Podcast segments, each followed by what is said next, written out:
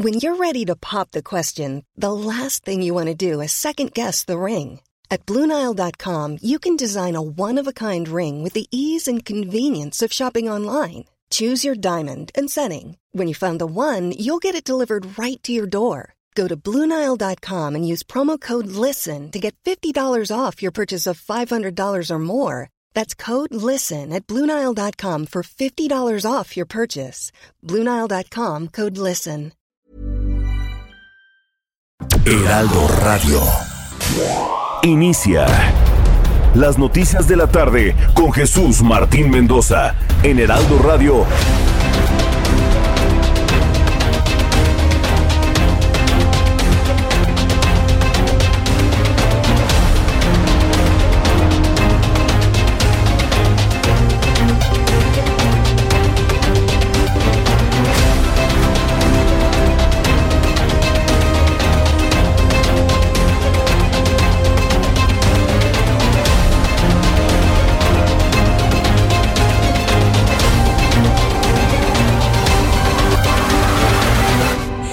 Las seis de la tarde en punto, hora del centro de la República Mexicana. Me da mucho gusto saludarla a través de los micrófonos del Heraldo Radio en todo el país. Sea usted bienvenido a nuestro programa de noticias. Le saluda como todas las tardes Jesús Martín Mendoza con toda la información destacada el día de hoy. Súbale el volumen a su radio, que le tengo la información más importante que ha ocurrido en las últimas horas. Cada vez conforme avanza el tiempo, se va cargando más y más el tema electoral. ¿De qué forma, eh? Y vaya de qué forma se empieza a cargar el tema electoral. Así que bueno, pues yo le invito para que escuche nuestro programa de noticias y me dé todos sus comentarios a partir de este momento. En primer lugar, le informo en este resumen que el bloque opositor en el Congreso de Tamaulipas, integrado por las bancadas del PRI, del PAN y del PRD, así como Movimiento Ciudadano, rechazaron avalar un periodo extraordinario para desaparecer los poderes en la entidad, al señalar que con ello se rompería el pacto federal y le exigieron al presidente de este país, Andrés Manuel López Obrador, sacar las manos del proceso electoral. Esto de cabeza de vaca no tiene otro valor más que hacerle creer a la gente más ignorante de este país, a la más creída y más barbera del presidente de la República, así hay que decirlo, que hay corrupción en este, en este estado y en estos partidos políticos. Es una estrategia propia para engañar a la gente. Y eso yo se lo estoy diciendo, ¿eh? Yo, Jesús Martín Mendoza. Yo se lo digo a usted. Así que mantengámonos al tanto, atentos de lo que está ocurriendo en Tamaulipas, porque es el claro ejemplo del intervencionismo de un gobierno que prometió ser distinto y que ha resultado ser tan igual y aún peor que los peores gobiernos priistas que recordamos en los últimos tiempos. Le voy a tener todos los detalles más adelante aquí en el Heraldo Radio. Mientras tanto, un tribunal federal echó abajo las resoluciones que mantenían suspendido el rediseño del espacio aéreo del Valle de México, ya que declaró fundado los recursos de queja que se interpuso que interpuso la Secretaría de Comunicaciones y Transportes, además de otras autoridades federales. Entonces, un tribunal echa abajo una resolución, hay todavía varias están todavía las suspensiones al rediseño del espacio aéreo. Y aquí yo les quiero decir, si no se cambia el rediseño del espacio aéreo, yo le puedo adelantar, asegurar, me da mucha pena tener que decirlo que tarde o temprano habrá un accidente que le cobre la vida a cientos de personas de un avión que se aproxime por el sur de la Ciudad de México. Los pilotos están llenos de miedo, están amenazados con ser corridos de sus trabajos igual los controladores, si dicen acaso todas las complicaciones que implica sortear los volcanes, sortear el Teposteco, sortear el Ajusco para poder llegar al aeropuerto internacional de la Ciudad de México. ¿Todo para qué? Para el capricho del presidente de este país de tener un aeropuerto en Santa Lucía de manera, eh, operando de manera simultánea con el actual aeropuerto. Es una necedad, es una terquedad que le va a costar vidas a la gente. Yo no me puedo quedar con eso. Lo sabemos y yo no le tengo miedo al presidente. Punto. Ya. Que quede así de claro.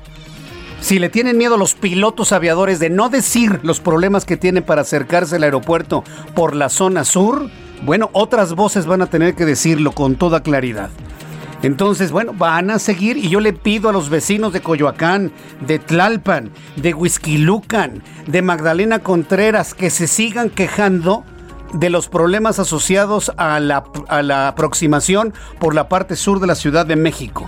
No hay que decir, ah, ya, ya lo van a detener, no, hay que continuar y lo vamos a seguir platicando aquí en el Heraldo Radio. Y por segunda ocasión en lo que va del mes, el presidente de la Suprema Corte de Justicia de la Nación, Arturo Saldívar, acudió al Palacio Nacional donde presuntamente se reunió con el consejero jurídico de la presidencia, Julio Scherer, sin que hasta el momento se haya dado a conocer los temas que se trataron en el encuentro, ocurrido unas horas después de la orden de aprehensión emitida por la Fiscalía General de la República contra el gobernador de Tamaulipas, Francisco Javier García Cabeza de Vaca. Es decir, la nota es que otra vez el presidente de la Suprema fue a la sede del gobierno del Poder Ejecutivo. ¿Cuándo había visto usted que el presidente de un poder vaya a la presidencia de otro poder? Que se hablen por teléfono, voy a creer que no se pueden hablar por teléfono, por Zoom. Esto lo hacen a propósito para generar expectativa en los medios de comunicación y hasta decirnos, mira cómo los traemos, mira cómo los traemos. Ay, por favor, mire, ya hace mucho que dejé de chuparme el dedo, ¿eh? Definitivamente. Así que, ¿a quién le importa lo que hablaron? Sinceramente, no nos interesa. El secretario de Relaciones Exteriores, Marcelo Ebrard, calificó como una aberración el Consejo de Seguridad de las Naciones Unidas. Se fue con todo, ¿eh? Marcelo Ebrard, secretario de Relaciones Exteriores. Esto luego de que un ejemplo es que ahora, dijo, dijo lo siguiente, ¿no? Que un ejemplo ahora no emite un pronunciamiento sobre la crisis en Medio Oriente, solo porque alguno de los miembros permanentes opina que no. También le informo que el comisionado de atención a víctimas de la Ciudad de México, Armando Campos Zambrano, informó que entraron 88 apoyos emergentes en 30 mil pesos cada uno a los familiares de las personas que murieron y los heridos tras el desplome y tragedia en la línea 12 del metro.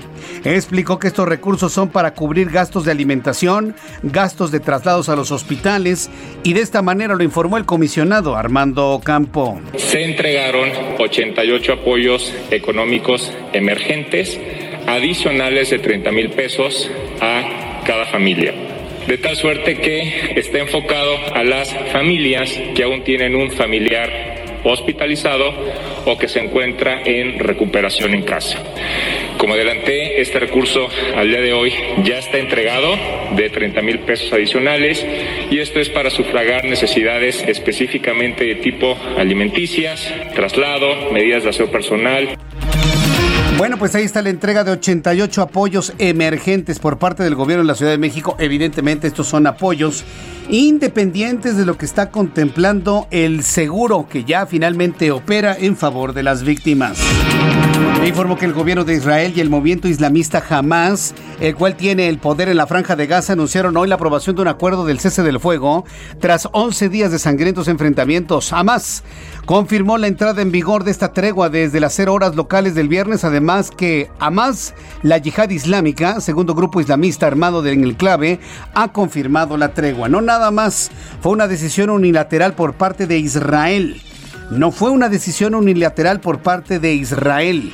También este grupo Hamas o Hamas de, desde la franja de Gaza y que apoya evidentemente es el grupo palestino que se conoce, bueno pues han, ambos grupos, ambos, eh, ambas partes de este conflicto han aceptado un cese al fuego. Le voy a tener todos los detalles más adelante aquí en el Heraldo Radio.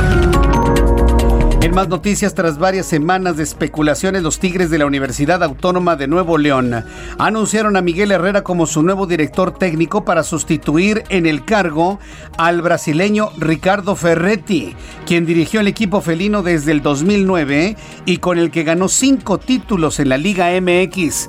Más adelante mi compañero Roberto San Germain estará aquí en el estudio del Heraldo Radio dándonos cuenta de todo lo que ha sucedido con el Tuca Ferretti. Son las 6 de la tarde con 8 minutos hora del centro de la República Mexicana. Vamos con nuestros compañeros corresponsales en el país. Saludo con gusto a Carlos Valenzuela, nuestro corresponsal en Sinaloa. Adelante, Carlos, ¿qué información nos tienes esta tarde?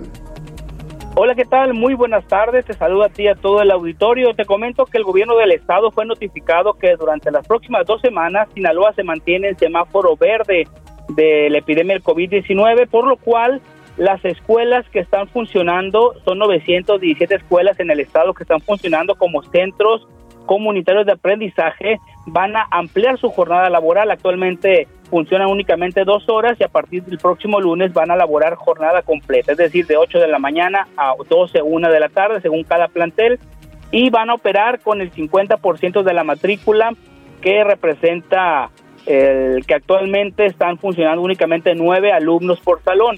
Va a aumentar la matrícula, va a aumentar la jornada laboral, la jornada educativa en las escuelas. ¿Por qué? Porque Sinaloa está en semáforo verde y es un proceso para el cual quieren cerrar el ciclo escolar con el mayor número de alumnos en las aulas.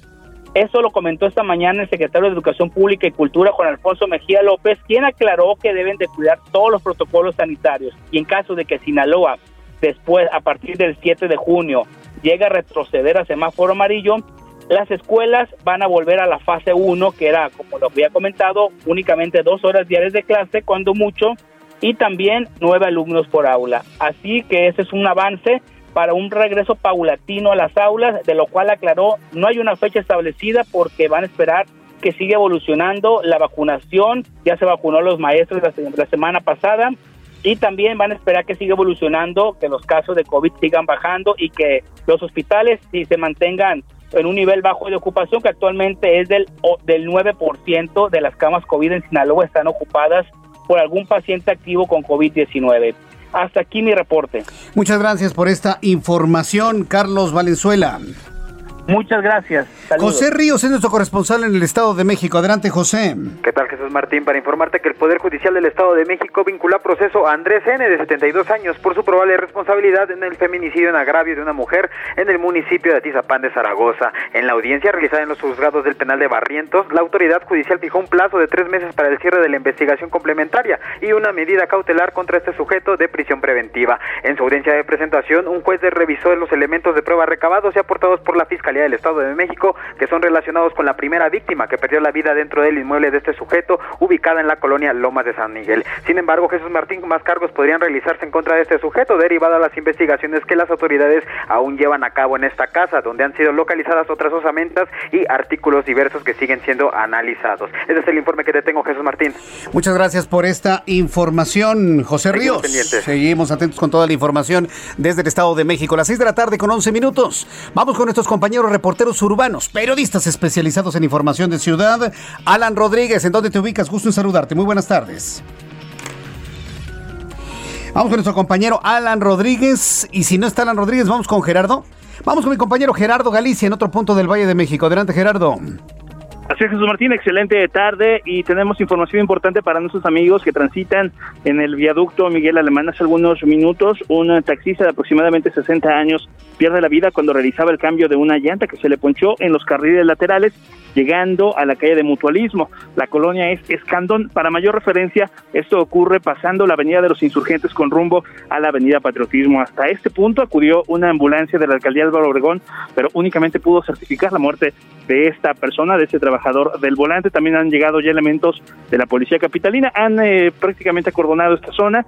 La placa de este taxi es A0047J y de hecho el eh, cuerpo sin vida de este taxista yace en los carriles laterales del viaducto. Si nuestros amigos van a utilizar esta vía dejando atrás insurgentes, hay que manejar con mucha precaución. Ya tenemos equipos de emergencia laborando en el punto. Y por lo pronto, Jesús Martín, el reporte. Muchas gracias por esta información. Ah, eh, Gerardo Galicia. Hasta luego. Hasta luego, Gerardo, que te vaya muy bien. Saludo a Augusto Tempa. Augusto Tempa con toda la información. ¿En dónde te ubicas, Augusto? Adelante. Jesús Martín, excelente tarde. Tenemos un percance vial sobre los carriles centrales del circuito interior. Esto es a la altura de División del Norte, lo que complica el avance con dirección hacia el oriente de la ciudad. Este choque mantiene cerrados uno de los tres carriles, por lo que hay que tener paciencia para librar este punto. Una vez pasando este choque, el avance mejora con dirección hacia la calzada de Tlalpan. Si buscan evitar el punto, pueden hacer uso del eje 8 Popocatépetl, pues la fila de vehículos se alarga hasta la zona de Barranca del Muerto. Jesús Buenfín, el reporte. Muchas gracias por esta información, Augusto. Excelente tarde. Excelente tarde. Vamos con Alan Rodríguez. Ahora sí ya tenemos contacto con Alan. ¿En dónde te ubicas, Alan? Adelante. Hola, ¿qué tal Jesús Martín? Amigos, muy buenas tardes. Yo me encuentro ubicado en estos momentos en la calle de Nuevo León, al cruce con Sonora, en la colonia Roma, alcaldía de Cuauhtémoc. En este punto se registra el incendio de un departamento, el cual afortunadamente se encontraba desocupado. Por este motivo tenemos movilización de los servicios de emergencia bomberos capitalinos, quienes están ocupando algunos carriles de esta vialidad. Por otra parte, comentarles que en la glorieta de los insurgentes, frente a la Fiscalía General de la República, tenemos una manifestación por parte de normalistas, quienes permanecen en este punto desde aproximadamente hace una hora. Por lo pronto, Jesús Martín, es el reporte que tenemos. Eh, ¿Me puedes dar nuevamente la ubicación del incendio de este departamento, por favor, Augusto? perdón, Alan Rodríguez. Claro que sí, Jesús Martín. La ubicación es Sonora, al cruce con Nuevo León, en el número 128 de la Avenida Sonora. Correcto, gracias por esta información, Alan.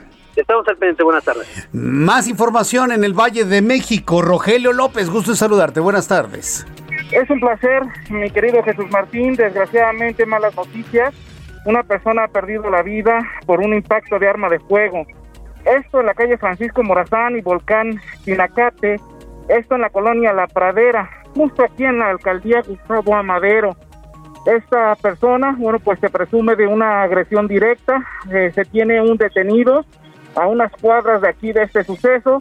Y bueno, pues se tienen algunos indicios balísticos en donde se está resguardando por parte de policías de la Secretaría de Seguridad Ciudadana.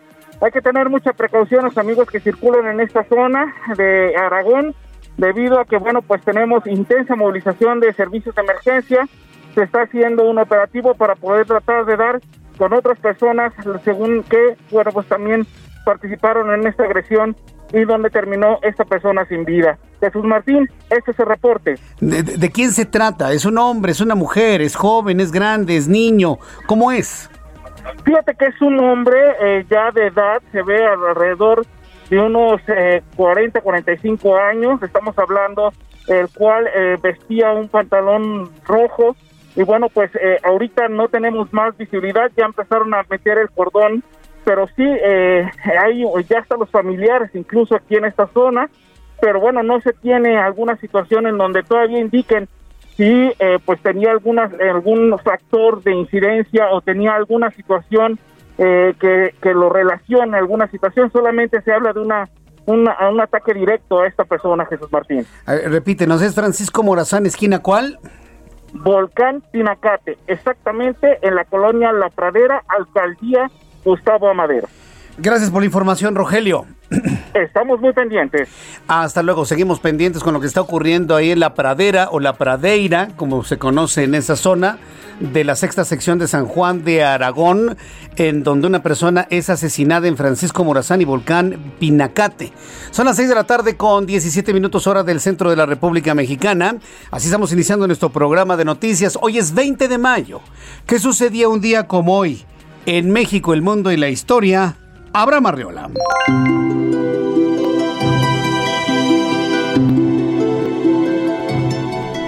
Amigos, esto es un día como hoy en la historia 20 de mayo.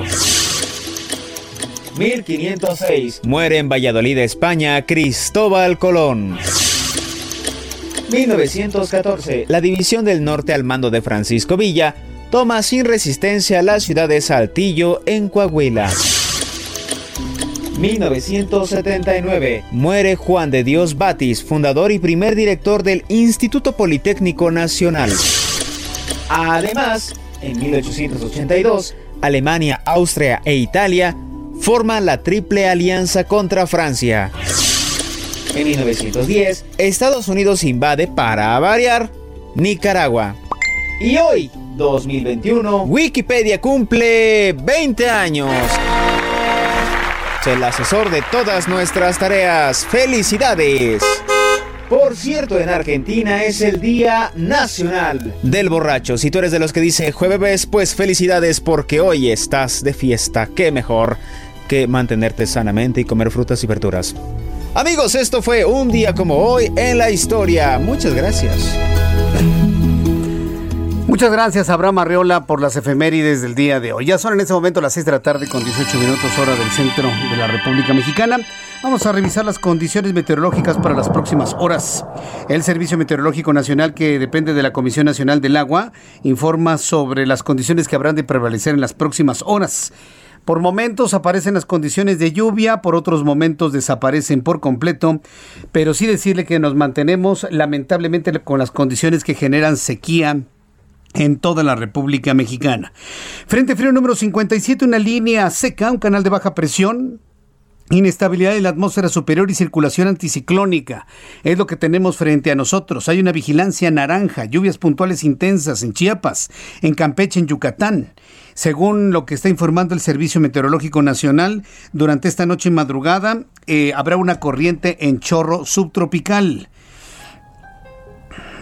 También le informó que habrá la línea seca famosa y una inestabilidad en niveles altos de la atmósfera.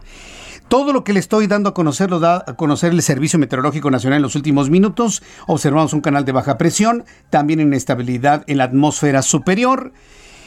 Eh, quiero decirle que el pronóstico del tiempo para las siguientes ciudades será la siguiente. En unos instantes le doy a conocer esto en cuanto a pronóstico del tiempo. Amigos que nos escuchan en Acapulco Guerrero, la temperatura en este momento es de 30 grados. Todas las condiciones de posibilidad de lluvia no aparecen en este momento en el país. Acapulco Guerrero, 30 grados en este momento, mínima 23, máxima 31 para el día de mañana. Está algo nublado en Tijuana, por ejemplo, de hecho hace frío, 17 grados la temperatura en este momento, la mínima 12 y la máxima 19 el día de mañana. En Mérida, nubladísimo, ahí sí para que veas probable que llueva al ratito. En la ciudad de Mérida, mínima 23, máxima 32 en este momento 23 grados y comienza a llover en la ciudad de Mérida en este instante. En eh, Hermosillo, Sonora, en este momento 37 grados mínima, 22 máxima 36.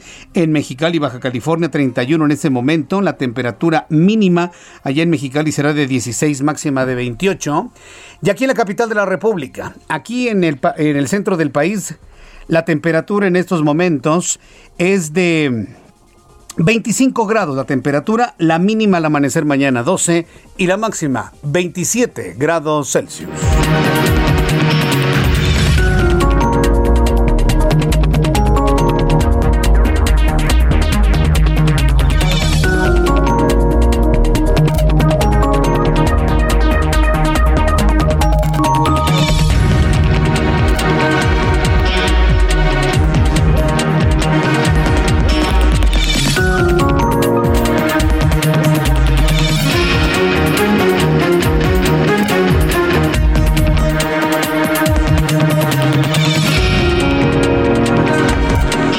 6 de la tarde con 21 minutos hora del centro de la República Mexicana. Bueno, continuamos con la información en el Heraldo Radio.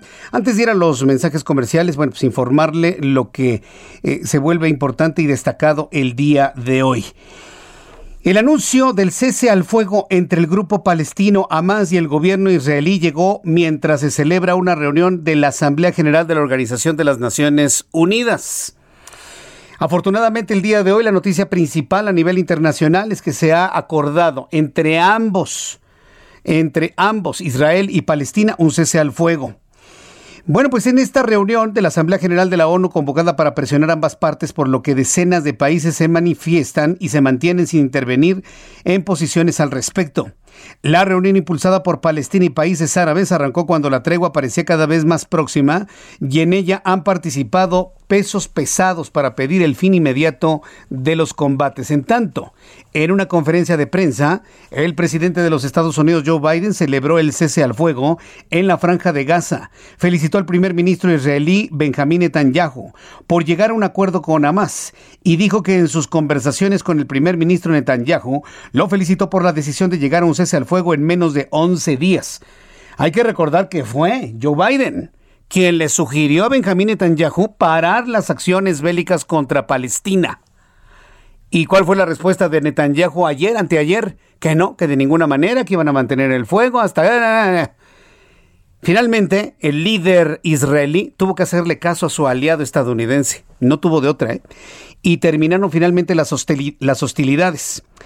Eh, Lo han felicitado, el primer ministro Netanyahu lo felicitó por la decisión de llegar a un cese al fuego en menos de 11 días y también enfatizó de lo que dijo a lo largo de este conflicto que Estados Unidos apoya plenamente el derecho de Israel a la autodefensa contra ataques indiscriminados con cohetes lanzados por Hamas y otros grupos que han cobrado vidas inocentes en Israel. Por otra parte, el gobierno egipcio informó que va a enviar dos delegaciones de seguridad a Tel Aviv y territorios palestinos para vigilar que la tregua bilateral se mantenga. Finalmente se logró un cese al fuego y una tregua entre ambas partes, entre Israel y Palestina. ¿Cuánto tiempo va a durar? ¿Cómo va a encabezar las acciones de negociación otra vez Estados Unidos?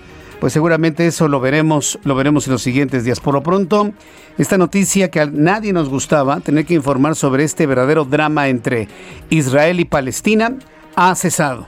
Más adelante voy a platicar de otro drama, el problema migratorio que está viviendo Marruecos y España todo lo que ha estado ocurriendo en Ceuta. Ceuta es un enclave español, es territorio español, pero en África.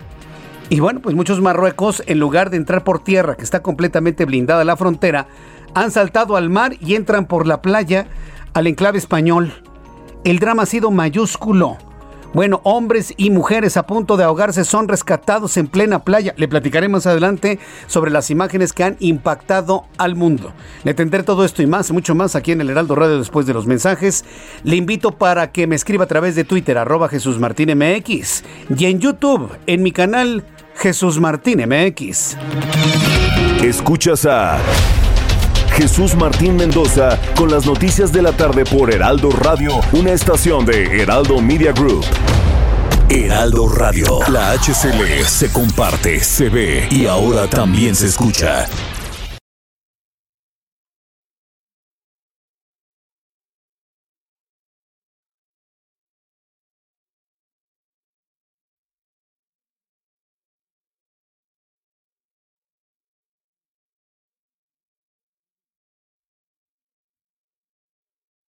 Heraldo Radio. La HCL se comparte, se ve y ahora también se escucha.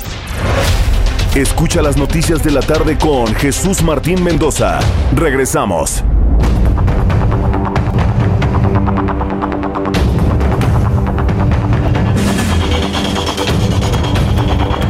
Ya son las 6 de la tarde con 30 minutos hora del centro de la República Mexicana. Antes de empezar nuestro programa de noticias, quiero expresarle eh, mi profundo agradecimiento a Carlos Alarraqui por haberme invitado a su programa de televisión en Atypical TV a través de YouTube. El programa ya está disponible en YouTube, en el canal de Carlos Alarraqui, que se llama Atypical, así como algo atípico, Atypical con Y, Atypical TV. Y resultó algo muy bueno. Tuvimos la oportunidad de platicar Carlos Alarraqui, Ángel Verdugo, Adriana Dávila, Sara Dulce, Luis Berman y este servidor Jesús Martín Mendoza sobre las eh, dulzuras de candidatos y platicamos un poquito también sobre la condición, fíjese lo que le voy a decir, ¿eh? la condición emocional, la salud emocional de usted ya sabe quién. Está buenísimo, la verdad es que está bastante bueno y ha tenido muy buena aceptación el programa, sobre todo por la cantidad de personas que ya lo han visto desde hace 10 horas que está colgado en la red social de YouTube. Yo le invito para que lo vea para que lo vea en Atypical TV. La verdad está bastante divertido. Una vez que terminemos nuestro programa de noticias, pues yo le invito para que vea el programa de Carlos Alarraqui en su programa El porqué de las cosas o por qué con los integrantes que ya le hemos comentado. Bueno, Ángel Verdugo, como usted sabe, se desata, pero en serio. Su servidor, pues también, por supuesto. Luis Berman, qué interesante. No, hay, hay un trabajo, un trabajo de la imagen que hizo Sara Dulce, de la imagen de usted ya sabe quién, porque aparte le, presentamos ahí el momento en el que de manera ficticia, de manera falsa, de manera fabricada, de, manera mire, tan falsa como una moneda de tres pesos, camina, ¿no? El presidente todo desgarbado, ¿no? En el Palacio Nacional y la banda de guerra diciéndole, buenos días, señor presidente. Buenas tardes, señor presidente. ¿Qué le pasa a Andrés Manuel López Obrador que necesita que lo saluden así en las mañanas? ¿Qué se siente Hitler? Ajá, para que todo el mundo le diga, hi Hitler. Ahora resulta que nuestro ejército lo saluda como, buenos días, señor presidente. No, no, no, no, no, no, no. Yo en lo personal me asusta. Ya, ya a mí ya, ya me asusta, ¿no? Yo jamás había conocido a alguien que hiciera algo semejante. Bueno, precisamente hablando de cosas que no se han hecho antes o cosas semejantes, pues ahí está la utilización de las instituciones del Estado, toda la fuerza de la presidencia de la República para destruir a un gobernador. Yo sigo insistiendo, sí, Francisco Javier García Cabeza de Vaca, gobernador constitucional de Tamaulipas, y que está en México y está en Tamaulipas, eso de que se evadió es una redonda mentira de esta autollamada 4T, es una mentira, está ahí en Tamaulipas. Eh, si, podemos hablar de algo insólito, es precisamente eso, la utilización de todo el aparato gubernamental para atropellar, para terminar con un gobernador con el único fin electoral. Si el señor tiene algo que pagar, si el señor es culpable de algo, adelante que lo hagan, pero sin ese tufo de interés político electorero. El Congreso de Tamaulipas ha solicitado a la Fiscalía General de Justicia del Estado abrir carpetas de investigación e iniciar procesos contra funcionarios de la Fiscalía General de la República. Ya en Tamaulipas están respondiéndole a la Fiscalía de Gers Manero. Están iniciando ya procesos contra funcionarios de la Fiscalía General de la República involucrados en la supuesta orden de aprehensión en contra del gobernador de la entidad Francisco Javier García Cabeza de Vaca. Es decir, ahí va la respuesta. Ahí va la respuesta de la oposición. Ah, sí, ¿quieres detener a nuestro gobernador sin tener el sustento? Ah, bueno, pues vamos a investigar a la gente de la Fiscalía. ¿Y sabe quién es el primero en la lista? Alejandro Hertz Manero. Que hay quienes dicen que, pues, quién sabe si dure ahí mucho, ¿eh? ¿Quién sabe? ¿Quién sabe si dure ahí mucho? Mediante un punto de acuerdo que fue aprobado con 24 votos a favor, 8 en contra y 0 abstenciones, se acordó presentar la denuncia en contra de los que integran la Fiscalía General de la República o de quienes hayan participado en la solicitud, omisión y en su caso probable ejecución de la orden de aprehensión en contra de del gobernador de Tamaulipas. En la línea telefónica está Arnoldo García, nuestro corresponsal en Tamaulipas, en donde, bueno, pues nos tiene más detalles de esto que ya le adelanto aquí en el Heraldo Radio. Oye, se fueron con todo, ¿no? Los partidos de la oposición allá en Tamaulipas. Arnoldo, adelante, te vemos y escuchamos.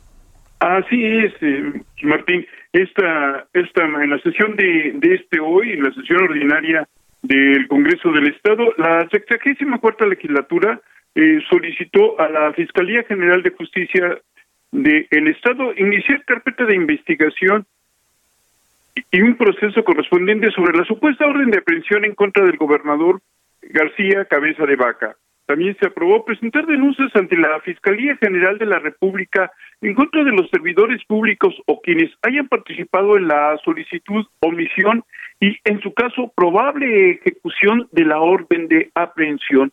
En la en, el, en la iniciativa de punto de acuerdo presentada por el diputado Félix Fernando Aguiar García, se plantea que se solicita a la Fiscalía General de Justicia de Tamaulipas iniciar las, las carpetas de investigación correspondientes respecto a la solicitud, emisión y, en su caso, probable ejecución de la orden de aprehensión en contra del gobernador de Tamaulipas. Además, se plantea que ante la denuncia ante la Fiscalía General de la República en contra de servidores públicos o de quienes hayan participado en la solicitud, emisión y en su caso eh, detención del el gobernador. El punto de acuerdo ah. aprobado en la sesión ordinaria de este día eh, plantea que se ha vulnerado eh, una resolución de un ministro de la Suprema Corte de Justicia de la Nación, porque de ella se desprende que el gobernador mantiene su fuero y que este Congreso del Estado actuó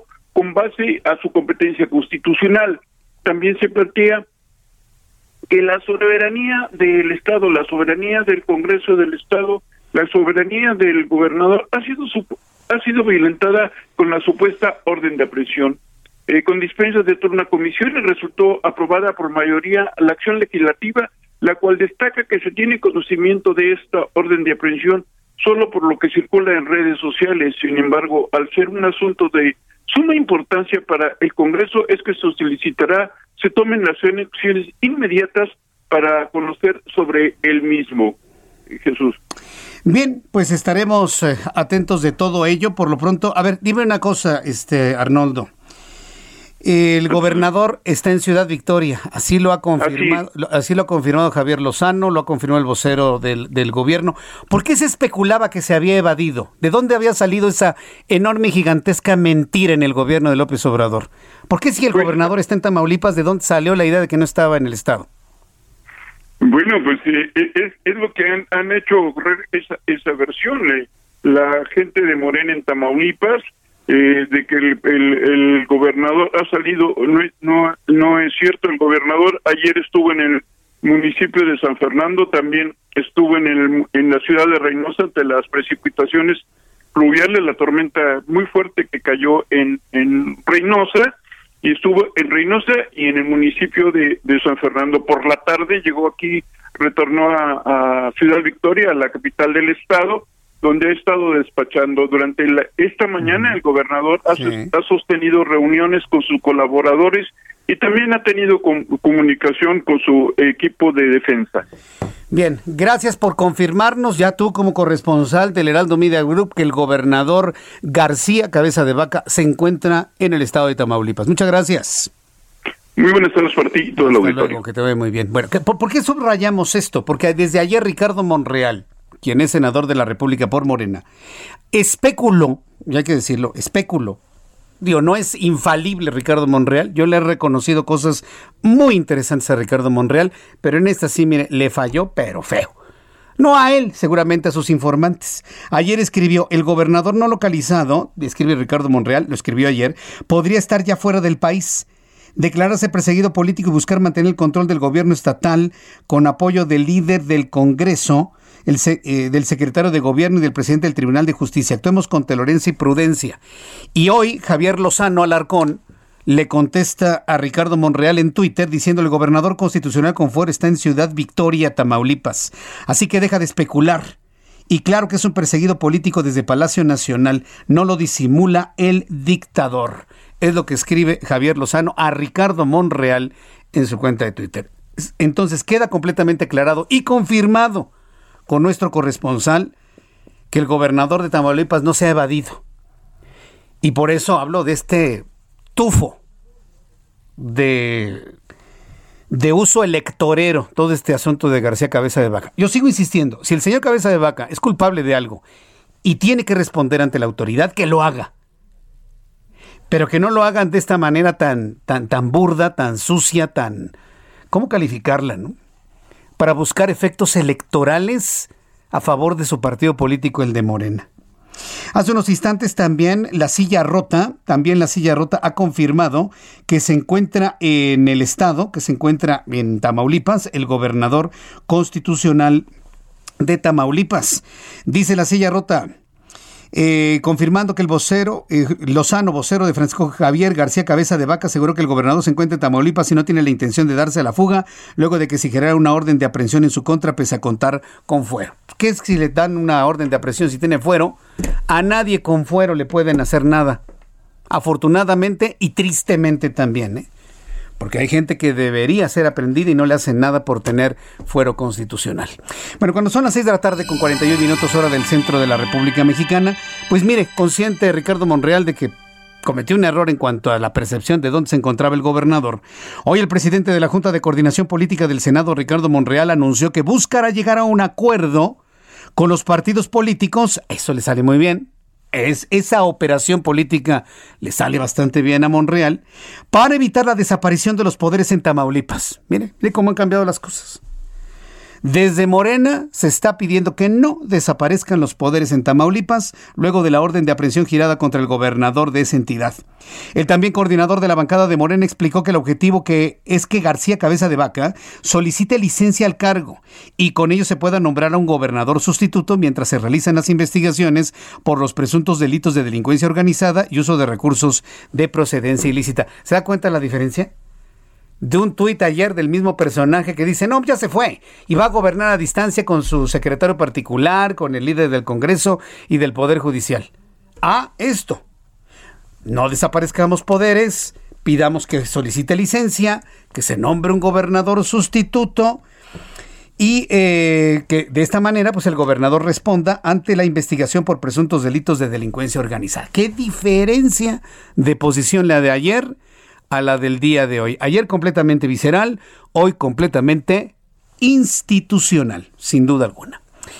Bien, cuando son las 6.42, hora del centro de la República Mexicana, déjame actualizar aquí mi, aplicación porque no me aparece la nota número 20, pero bueno, déjame, déjame actualizarla, por supuesto, para seguir informando al público. En unos instantes vamos a tener la información de Atizapán Zaragoza con el caso de Andrés N., este individuo que la verdad nos ha dejado completamente asombrados, asombrados, verdaderamente asombrados con lo que ha sucedido con la desaparición de al menos y ya la confesión del asesinato de 15 mujeres al menos. Esto se lo voy a tener un poco más adelante aquí en el Heraldo Radio. En otras noticias informo que el bloque opositor integrado por el movimiento eh, Ciudadano, por el Partido de Acción Nacional, el PRI y el PRD, acordaron no aprobar un periodo extraordinario para declarar la desaparición de poderes en Tamaulipas, luego de la orden de aprehensión emitida por la Fiscalía General de la República contra el gobernador constitucional. A ver, ya no nos hagamos bolas, no va a haber desaparición de poderes en Tamaulipas. Primero, porque así lo ha promovido la oposición y porque así lo ha garantizado Morena a través de Ricardo Monreal. No habrá eh, cancelación de poderes en Tamaulipas. Los legisladores advirtieron que Morena busca desaparecer los poderes, lo que sería un ataque directo al pacto federal, y criticaron que el uso de la mayoría legislativa para intervenir en las decisiones de poderes e instituciones autónomas debilita el Estado de Derecho genera incertidumbre y confronta a la sociedad. Eso fue lo que se comentó finalmente. En otras noticias, en la Confederación Patronal de la República Mexicana, la Coparmex, la Confederación Patronal de la República Mexicana, la Coparmex, acusó al gobierno de Andrés Manuel López Obrador de poner en riesgo el sistema democrático al inmiscuirse en la contienda electoral en diversos estados. Mire que López Obrador ya no ve lo duro, ¿eh? sino lo tupido ya no está viendo lo duro, sino lo tupido. Denuncias por todos lados, por aquí, por allá, por allá, por allá, señalamientos de toda índole, ya no ve lo duro ni lo tupido. Mediante un comunicado, el organismo encabezado por José Medina Mora señaló que desde el inicio de la presente administración diversos colectivos alertaron por la creación de una figura con visos de inconstitucionalidad como la de los superdelegados, que serían interlocutores con los gobiernos locales y encargados de la política social en las entidades. Por otra parte, el sector patronal del país señaló que se ha puesto en evidencia la falta de autonomía de, otra vez, la Fiscalía General de la República. A, mí me da una enorme pena lo que sucede con la Fiscalía General de la República y lo vuelvo a decir, lo diré muchas veces, porque la Fiscalía no es Gersmanero, ¿eh? Este señor fue puesto ahí porque es cuate del presidente. Y no le dice nada porque le debe al presidente su supervivencia política. Pero dentro de la Fiscalía, antes de la Procuraduría General de la República, existe gente muy, muy, muy valiosa. Y yo sí le quiero decir a la gente que está abajito de Hertz Manero para abajo que no estén de acuerdo, levanten su voz. No permitan que por los intereses del presidente, con las órdenes de su amigo Hertz, les echen abajo el trabajo que les ha costado construir durante tanto tiempo. En materia de todo, absolutamente. De investigaciones, de transparencia, de todo, absolutamente. No me parece justo que por el interés electoral político de dos hombres, se echa a perder el prestigio del trabajo de centenares de personas en la Fiscalía General de la República. Bueno, pues la Coparmex ya habló también de la Fiscalía General de la República. Aseguró que se ha puesto en evidencia la falta de autonomía de la Fiscalía General de la República al utilizarla como arma política y exhortarla que investigue a los candidatos punteros a la gubernatura de Nuevo León por diversos actos considerados como delitos electorales. En la línea telefónica tengo a Marco Fernández, que él es investigador asociado de México Evalúa, es profesor investigador de la Escuela de Gobierno y Transformación Pública del Tecnológico de Monterrey. Estimado Marco Fernández, me da mucho gusto saludarlo, bienvenido, muy buenas tardes. Hola Jesús, ¿cómo estás? Muy buenas tardes. Gracias como siempre por la oportunidad eh, de poder tener contacto contigo y con tu auditorio. Muchas gracias. lo hemos invitado porque mientras estamos por un lado muy ocupados con la política, lo, electorero, el, el proceso electoral del próximo domingo 6 de junio, hay un anuncio que para el día siguiente de las elecciones más grandes de la historia, el 7 de junio, cuando se hacen todos los balances informativos de ese proceso electoral, se haya dado la orden de un regreso presencial a las clases. Claro, voluntario, pero finalmente es una instrucción desde la Federación hacia entidades como la Ciudad de México. Estamos listos en la capital de la República para que en tan solo 15 días se establezca ya un regreso ordenado presencial a clases. Mira, eh, qué bueno que precisas un, un punto fundamental para, para los que nos están escuchando en estos momentos. En el caso de la Ciudad de México, a diferencia los estados donde las decisiones la toman finalmente los gobiernos estatales para el regreso paulatino y escalonado a clases presenciales, en la Ciudad de México eh, los servicios de educación básica, es decir, preescolar, primaria eh, y secundaria, dependen de la autoridad federal, de la Secretaría de Educación Pública. Por lo que el anuncio que se hizo ayer es responsabilidad directa del gobierno federal y a eso se fundó el gobierno de la Ciudad de México para los servicios educativos correspondientes a la media superior y a las universidades. Eh, creo que es importante también observar pues los claroscuros del anuncio. Si bien es cierto, podemos reconocer que eh, para el domingo se habrá terminado de vacunar al personal de la comunidad educativa, no solamente a los profesores, sino al personal administrativo que, que trabaja en las diferentes planteles de, de, la ciudad y que también se ha avanzado en términos de la, de la vacunación a, a los adultos mayores. Lo que sí es sorprendente del anuncio es que yo no sé con base en qué proyección de la evolución del semáforo epidemiológico, ellos pueden asegurar que para el 7 de junio va a haber un semáforo verde que permita entonces establecer el regreso presencial y escalonado a las clases este en la ciudad donde han comenzado las clases poco a poco como por ejemplo Campeche, eh, Coahuila, Chiapas y Jalisco pues eh, se llegó a los semáforos verde y entonces se anunció el regreso a clases presencial.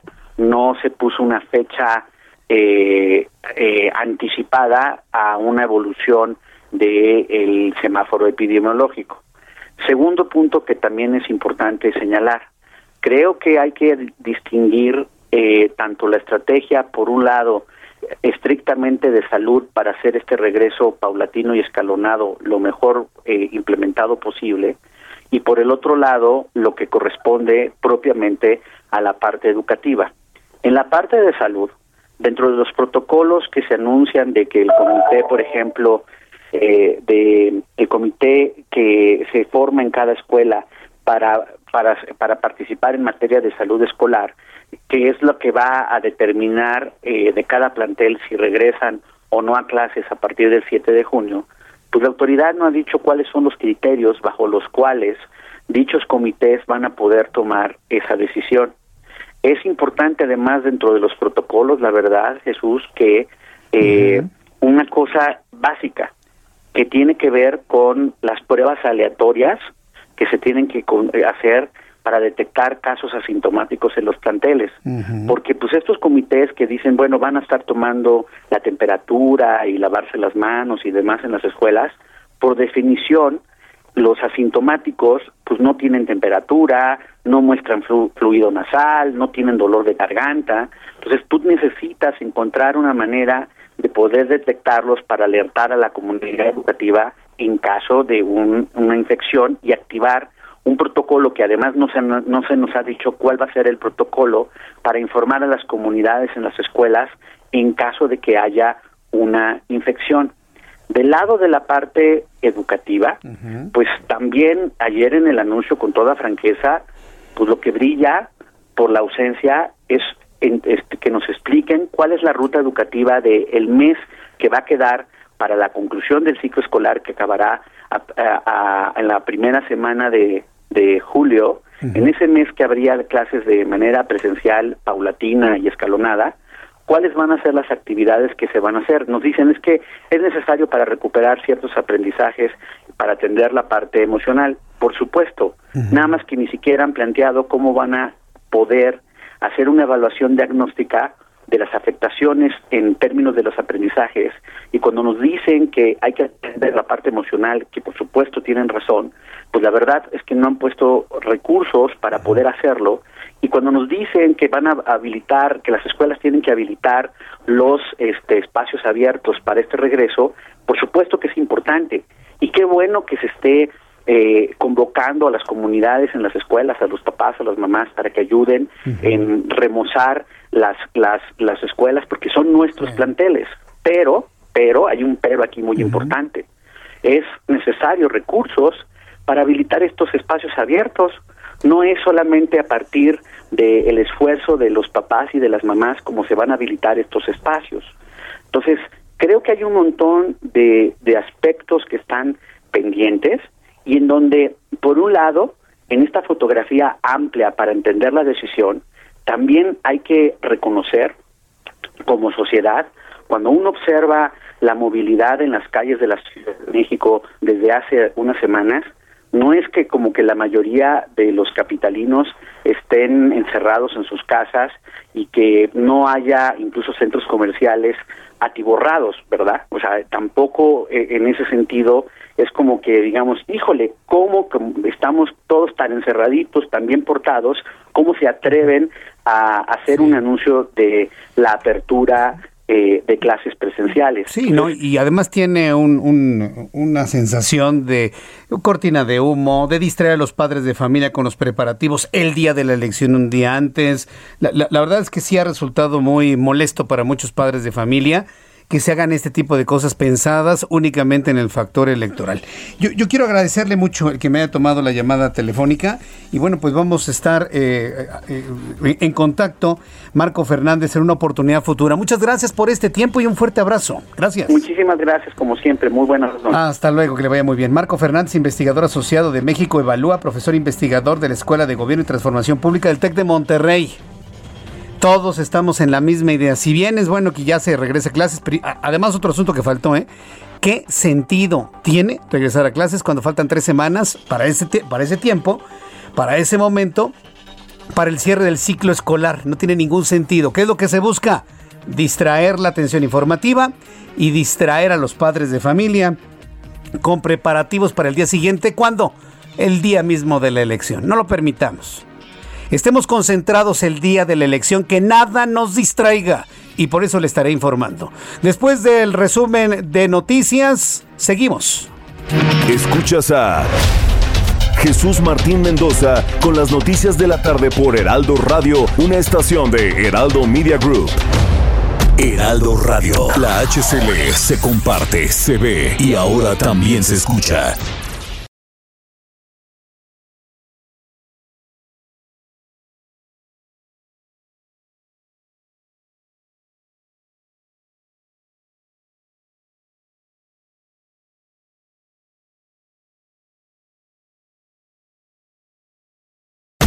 Radio. La HCL se comparte, se ve y ahora también se escucha. Escucha las noticias de la tarde con Jesús Martín Mendoza. Regresamos.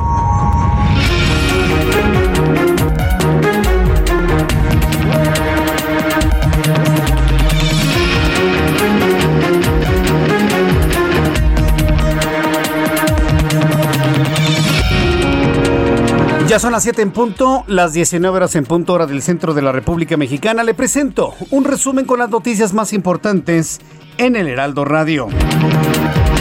En este resumen de noticias y aprovechando que le damos la más cordial bienvenida a las emisoras que se sumen a nuestro programa, le informo que en entrevista con el Heraldo Radio, el investigador asociado a la Organización México Evalúa y de la Escuela de Gobierno Transformación Pública del TEC de Monterrey, Marco Fernández, habló sobre el anuncio del gobierno de la ciudad para el regreso a clases el 7 de junio, lo que calificó de sorprendente al señalar que las autoridades dan por hecho un semáforo verde en la capital, por lo que no se han dado a conocer protocolos a seguir en caso de existir alguna infección de COVID ni una ruta educativa de cara al fin del inicio escolar. Esto fue lo que dijo Marco Fernández. Lo que sí es sorprendente del anuncio es que yo no sé con base en qué proyección de la evolución del semáforo epidemiológico ellos pueden asegurar que para el 7 de junio va a haber un semáforo verde que permita entonces establecer el regreso presencial y escalonado a las clases este, en la ciudad. Luego del asesinato de Abel Murrieta, del Movimiento Ciudadano designó, luego del asesinato de Abel Murrieta, Movimiento Ciudadano designó a Gustavo Almada, su sustituto como candidato a presidente municipal de Cajeme. En Twitter el partido hizo el anuncio y escribió, seguimos firmes en este movimiento por la paz en Cajeme y Sonora. Ahora con Gustavo Almada seguiremos para adelante y sin miedo para recuperar la tranquilidad del municipio. Están hablando de Cajeme, Sonora. Tras dar a conocer la detención de 14 policías por los delitos de secuestro, robo y extorsión, el secretario de Seguridad Ciudadana de la Ciudad de México, Omar García Harfush, detalló que en lo que va del año se han aplicado 1.192 correctivos disciplinarios entre los elementos de la corporación, además de cumplimentarse 57 órdenes de aprehensión, entre otras medidas. Es el titular de la Policía Capitalina, Omar García Harfush. Durante estos meses de 2021, Asuntos Internos ha registrado 1.107 archivos, se han generado 41 cambios de adscripción y 381 resoluciones por parte del Consejo de Honor y Justicia.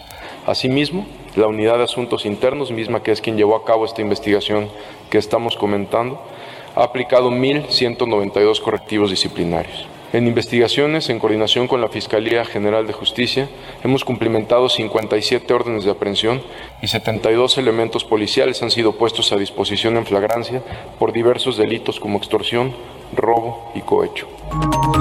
De los 125 mil candidatos que participan en los actuales comicios federales y locales, 118 mil 625 no han presentado su declaración 3 de 3.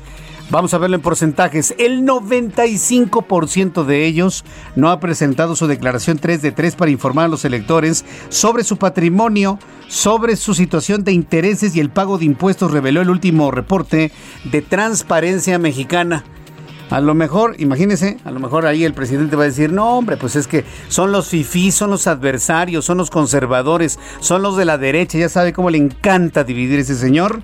Bueno, pues Transparencia Mexicana está informando que el 95% de los candidatos no han presentado su declaración 3 de 3 de conflicto de intereses patrimonial y de pago de impuestos.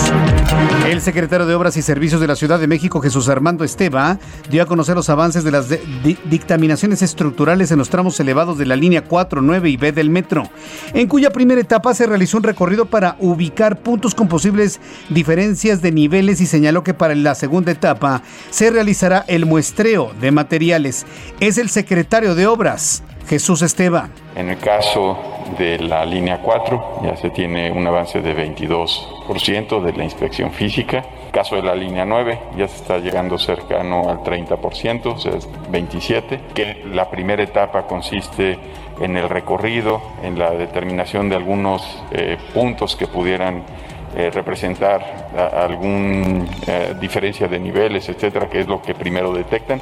Se hacen mediciones también topográficas y en las siguientes etapas se harán ya los muestreos de materiales. Eh, línea B con 10% de avance. La Secretaría de Protección Civil de la Ciudad de México, Miriam Ursúa, la señora Miriam Ursúa Venegas anunció que ya comenzó la extracción de muestras de concreto en el tramo desplomado de la línea 12 del metro, las cuales ya fueron enviadas al laboratorio contratado por la empresa noruega, la primera vez que habla de la empresa noruega DNV, para ser sometidas a diferentes pruebas y señaló que estos trabajos van a continuar en los siguientes cuatro días. ¿Quiere usted escuchar a la señora Miriam Ursúa? Es ella. Comenzaron los trabajos de extracción de muestras de concreto por parte del laboratorio contratado por DNB. Se estima que estas labores continúen durante los próximos cuatro días. Entre las pruebas que se le harán a las muestras recabadas sobresalen las de resistencia, calidad, proporciones de la mezcla y petrografía, estas últimas para determinar la composición y caracterización del concreto y de todos sus componentes. Cuando son las 7.5, esta es la información en resumen. Le saluda Jesús Martín Mendoza y le invito para que siga con nosotros.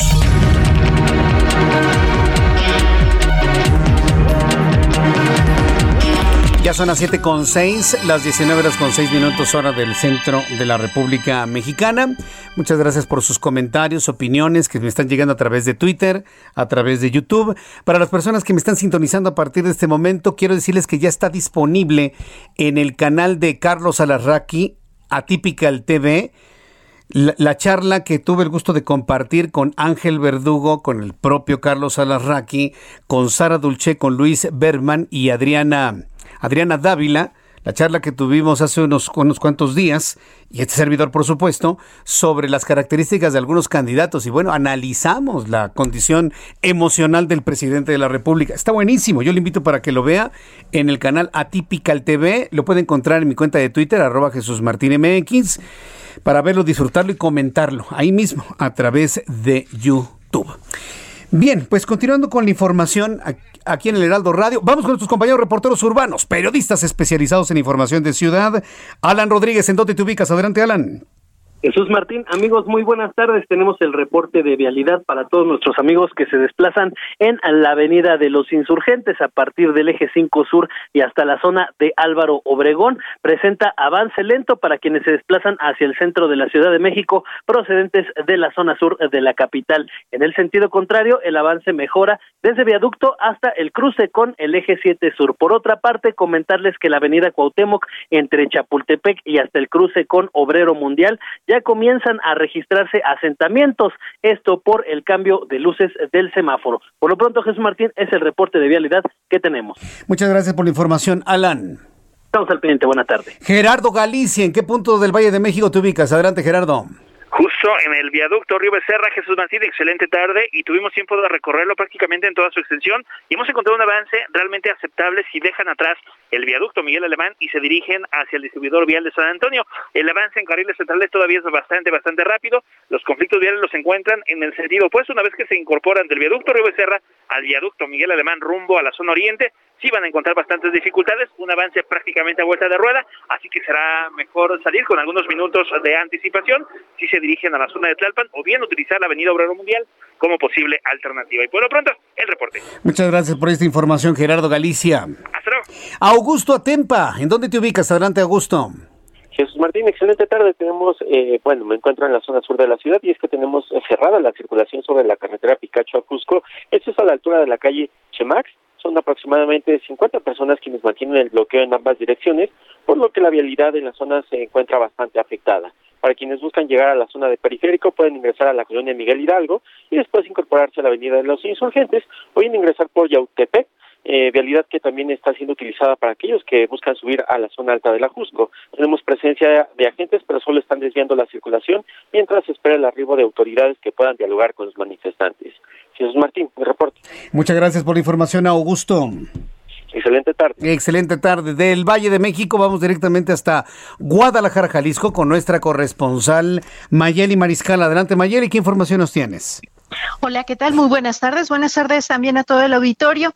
Hasta ahora se han reportado 425 escuelas de educación básica en Jalisco con afectaciones por vandalismo o robo. Se han atendido ya al menos el 50%, es decir, eh, más de 200 y se tiene en curso 187 también por atender. Adicionalmente, son 109 las que, las que presentan algún daño en su estructura, las cuales estarán siendo atendidas en los próximos días por parte de la Secretaría de Infraestructura y Obra Pública. Hasta estos momentos suma ya un presupuesto de 90 eh, millones de pesos en lo que eh, se estaría dando para el mantenimiento de estos planteles escolares. Ya se repartieron también a las escuelas eh, 3.800 litros de pintura, 7.200 de impermeabilizante y eh, pues por lo pronto también eh, se espera sustituir lo robado, eh, sobre todo lo que tiene que ver con cableado eléctrico, objetos metálicos, así como equipo hidrosanitario. Esa es la información desde Jalisco. Muchas gracias por la información, Mayeli. Excelente tarde para todos. Imagínense, 425 escuelas vandalizadas, ¿las van a arreglar en 15 días? No, no, no, de, verdad que no tiene ni pies ni cabeza. Yo le pido a los padres de familia, concéntrese en el proceso electoral del 6 de junio, que sus hijos sigan en clases en línea.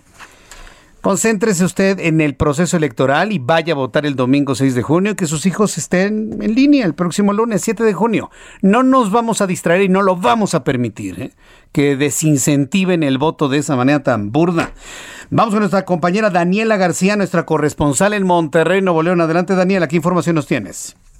Muy buenas tardes, Jesús Martín. Pues se anunció y se confirmó el regreso a clases presenciales en nivel medio superior en Nuevo León, que será el 31 de mayo con planes de capacidad limitada y cumpliendo con las medidas establecidas por la Secretaría de Salud. Las autoridades estatales confirmaron esta tarde que el regreso a clases presenciales será únicamente en esta fecha para preparatorias y universidades, en coordinación con las universidades del Estado, tanto públicas como privadas. La titular de la Secretaría de Educación en el Estado, María de Los Ángeles Cerrizuris, explicó que el regreso se dará de forma gradual con protocolos establecidos por las autoridades sanitarias y obviamente buscando evitar contagios de COVID-19. Y más adelante se presentará el calendario específico de las preparatorias y universidades y su regreso, ya que ellos serán los encargados de decidir si empiezan este 31 de mayo o más adelante. Por otro lado, el secretario de Salud, Manuel de la Ocavazos, insistió que el regreso a clases tiene que ser de manera gradual en un formato híbrido y con un aforo permitido del 30% con horarios escalonados. Por su parte, el gobernador del estado, Jaime Rodríguez Calderón, explicó que en el caso de, de, regreso a clases presenciales en nivel básico no tienen todavía una fecha definida y pidió calma a los padres de familia para que entendieran la situación específica que se vive actualmente en Nuevo León en materia de salud. Aseguró que se tendrá que aprobar primero eh, la decisión de iniciar con preparatorias y con universidades, ya que no es fácil de controlar a los niños y por eso han decidido pues ver primero cómo funciona esta situación con los más grandes para después tomar la decisión de si se apertura con los pequeños. Insistió el gobernador que él cree que tomó la mejor decisión. Los rectores de las universidades del Estado estuvieron presentes en esta conferencia eh, hoy por la mañana y ahí se concluyó que cada institución será quien decida la fecha exacta del regreso a clases presenciales y la decisión también será por parte de los padres de familia y de los alumnos, ya que recordemos son preparatorias y universidades en su gran mayoría, pues personas mayores de edad, ellos decidirán si regresan o no a las clases presenciales o se mantienen en el formato de distancia. Correcto, pues muchas gracias por la información, Daniela García. Estaremos pendientes, muy buenas tardes. Hasta luego, muy buenas tardes. Mire, el asunto es así de sencillo. El regreso a clases presenciales es voluntario. Por lo tanto, si quieren regresar a clases presenciales, háganlo el martes o el miércoles. No necesariamente tiene que ser el lunes. Y los padres de familia, los que votamos, nos vamos a concentrar el domingo 6 de junio a votar. ¿Qué les parece la idea? Dejémonos de cosas. Ignoremos este llamado. Es totalmente voluntario. ¿Es voluntario? Ok, bueno. No nos vamos a concentrar en lo que suceda el lunes, el lunes 7. Nos vamos a concentrar en lo que suceda el domingo 6. El domingo 6 todos a votar. Todos absolutamente. Por el partido que usted quiera. Y seguiré con este llamado que votemos el 6 de mayo, que no nos distraiga nada ni nadie. Es que Jesús Martín y los niños el lunes, nada. Que sigan en línea el lunes. Ya el mismo lunes, el martes, verá si le conviene o no regresar a clases presenciales. Es totalmente optativo, es completamente opcional. Cuando son las 7 con 14, las 19 horas con 14 minutos hora del centro de la República Mexicana, revisemos toda la información de economía y finanzas con Héctor Vieira. La Bolsa Mexicana de Valores cerró la sesión de este jueves con una ganancia del 1.06%, luego de avanzar 525.11 puntos, con lo que el índice de precios y cotizaciones, su principal indicador, se ubicó en 49.907.36 unidades. En Estados Unidos, Wall Street cerró con ganancias generalizadas, ya que el Dow Jones avanzó 188.11 puntos para ubicarse en 34.084.15 unidades. El Standard Poor's también avanzó 43.44 puntos, con lo que se ubicó en 4.159.12 unidades. El Nasdaq hizo lo propio y sumó 236 puntos, con lo que llegó a 13.535.74 unidades. En el mercado cambiario el peso mexicano se mantuvo sin cambios frente al dólar estadounidense, al cotizarse en 19 pesos con 81 centavos a la compra y en 19 pesos con 90 centavos a la venta en ventanilla. El euro por su parte se cotizó en 24 pesos con 14 centavos a la compra y 24 pesos con 31 centavos a la venta.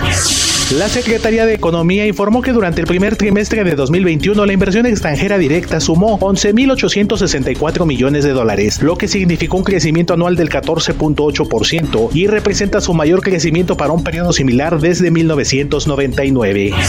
De acuerdo con datos del Banco de México, los pagos de teléfono, internet, gas, luz y otros servicios a través de domiciliaciones bancarias cayeron 14% en 2020, lo que representa el mayor retroceso desde 2003, año en que comenzó a generarse información sobre este tipo de movimientos. La Asociación de Bancos de México dio a conocer que hasta el mes de marzo el financiamiento de la banca a los restaurantes y establecimientos de servicios recreativos crecieron 11 y 1.2% de manera anual respectivamente, lo que permitirá una recuperación más rápida para estos negocios que han sido de los más afectados por la pandemia de COVID-19. El subgobernador del Banco de México, Gerardo Esquivel, reconoció que con la pandemia se perdió lo ganado en materia de pobreza laboral entre 2018 y 2020, luego de darse a conocer esta semana un incremento en este indicador del 35.6 al 39.4%, lo que significa que 51 millones de mexicanos no pueden cubrir sus necesidades alimentarias con su sueldo. Informó para las noticias de la tarde Héctor Vieira. Ya son las 7 eh, con 17, las 7 con 17 horas del centro de la República Mexicana. Me da mucho gusto saludar a través de la línea telefónica Luis Antonio Espino. Él es experto en comunicación política y escribió el libro López Obrador, el poder del discurso populista. Estimado Luis Antonio Espino, me da gusto saludarlo. Bienvenido. ¿Qué tal? Muy buenas noches, Jesús Martín. ¿Cómo estás? Un gusto saludarte a ti y al público. Con, mucho gusto de saludarlo. Y bueno, pues aquí revisando algunas notas sobre eh, este libro que está presentando Luis Antonio Espino de la editorial Turner, en donde se hacen algunas reflexiones sobre las formas de ser y hacer del presidente en turno. Y a, mí una de las partes que, que me llaman poderosamente la atención es que el presidente ha conseguido, bueno, no sé si de todos los sectores, yo al menos espero resultados concretos de este señor. Pero pues hay quienes lo ven más allá del servidor público que da resultados como un ente providencial que reivindica al pueblo victimizado, como si eso ya fuera una garantía para no dar resultados. Eso verdaderamente me tiene sorprendido de este análisis. Luis Espino. Pues, pues sí, eh, eh, justamente esa eh, misma duda, esa misma perplejidad es lo que me, me, motivó a escribir el libro.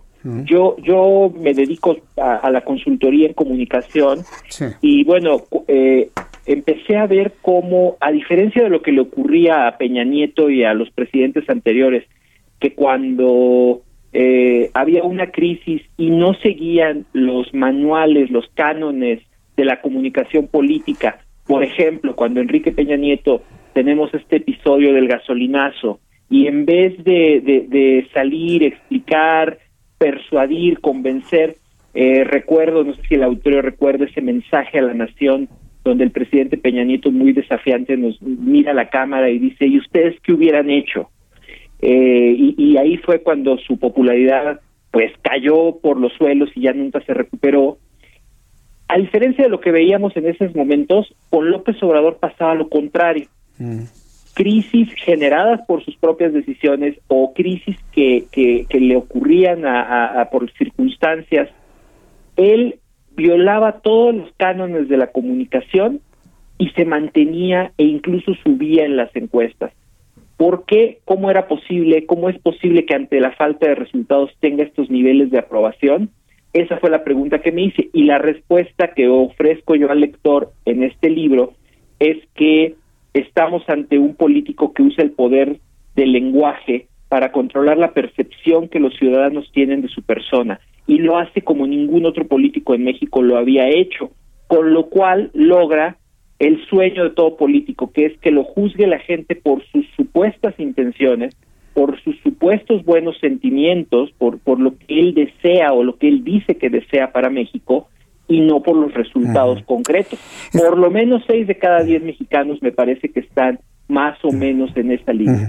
Yo, no sé qué tanto tiempo pueda durar ese, ese vínculo con los sentimientos, Luis Antonio Espino, porque si bien todos sabemos que el presidente, tal y como se establece en este libro, eh, estableció un vínculo emocional con la sociedad mexicana y de alguna manera reflejó todo aquello que muchos sentían Hoy está pasando lo contrario y hemos visto a un hombre completamente desvinculado en el sentimiento con la sociedad a raíz de lo ocurrido en la línea 12 del metro. Al mandar al carajo, al eh, el reunirse con las familias de los muertos y de los heridos, al posteriormente pedir perdón como lo hizo Clara Luz Flores en Monterrey, Ahora pide perdón con efectos pues bastante, bastante malos. En realidad la gente no le está creyendo esa sensibilidad con la cual enganchó en un principio. ¿Qué le está pasando al presidente tomando en cuenta estos ejemplos que estoy poniendo? yo creo que estás poniendo ejemplos que son episodios de una relación emotiva que él tiene con por lo menos yo diría la mitad de los ciudadanos, en los que como en toda relación basada en la emoción, pues hay altibajos, hay momentos de duda, eh, hay momentos de alejamiento, de, pero pero mi, argumento en el libro es que él ha, ha creado una relación de lealtad que no se puede romper presentándole a los seguidores del presidente evidencia estadística o cuestionándoles con argumentos lógicos como los que acabas de mencionar. Creo que eh, lo, yo yo era de los que decía no es que ahora sí con me acuerdo con el culiacanazo y liberar a un narcotraficante eso sí ya va a ser el punto de inflexión y no lo fue. Y luego bueno llegó la madre de todas las crisis la pandemia con la estela de enfermedad, de dolor, de muerte que, que ha traído a nuestro país y que ha tocado a cientos de miles de hogares, y el manejo que hace él, lo que yo explico en el libro, la sustitución de comunicación gubernamental con propaganda política, eh, el adaptar los hechos a una narrativa demagógica, el negar, minimizar y eludir las consecuencias de los problemas, le ha resultado muy rentable y lo ha sabido hacer muy bien al envolver sus decisiones con una retórica en la cual él utiliza la historia patria, se, erige, se autoerige como una suerte de héroe patrio en vida que está encabezando un movimiento histórico y eso resuena emocionalmente con mucha gente. No, no sé con, exactamente, no te puedo decir exactamente con cuánta, pero me atrevo a decir que es por lo menos el 30% del, del electorado, por lo menos en el piso, mínimo, que se siente parte de esta ética y que está convencida de que todas esas cosas que van pasando son el costo a pagar por alcanzar un bien superior que es erradicar la corrupción, cambiar el régimen político y sobre todo castigar a quienes creen responsables de los males del país. Eh, es que ese es el punto, porque ni se ha combatido la corrupción, ni se ha castigado a los más grandes corruptos de este país, ni los pobres han dejado de ser pobres, al contrario, están más pobres y, siguen apoyando eh, cosas verdaderamente impresentables del actual presidente. ¿Por qué sucede eso? A mí eso me recuerda como al flautista de Jamelín. Los tiene como verdaderamente hipnotizados. Y esa es una característica de un manejo psicológico que se ha estudiado profundamente. ¿Qué, es lo que está haciendo el presidente de la República para, sin resultados, sin combatir, porque no ha combatido la corrupción, para ser un presidente tan igual o inclusive peor que los anteriores y mantener a ese 30% ahí envuelto? ¿Por, qué ¿Cómo lo hace? Eh, justamente ese es el poder del discurso populista y por eso el libro se llama así. ahí, radica su, su, gran capacidad de persuasión y de convencimiento. ¿Cómo lo hace? De eso se trata el libro. Por ejemplo, técnicas de propaganda, eh, la saturación con, con la presencia permanente del presidente, no solo dos o, más horas todos los días de lunes a viernes en las conferencias, en las mal llamadas conferencias de prensa, sino también a través de redes sociales, videos los fines de semana. Otro, la repetición al repetir incesantemente las mismas frases con lenguaje muy básico y muy coloquial, logra entrar a la mente y al corazón de millones. Tengo que ir a los anuncios, Luis. Tengo que ir a los, a los anuncios porque la computadora nos va a meter los comerciales. Platico con Luis Antonio Espino, el libro El Poder del Discurso Populista. Escuchas a Jesús Martín Mendoza con las noticias de la tarde por Heraldo Radio, una estación de Heraldo Media Group. Heraldo Radio. La HCL se comparte, se ve y ahora también se escucha.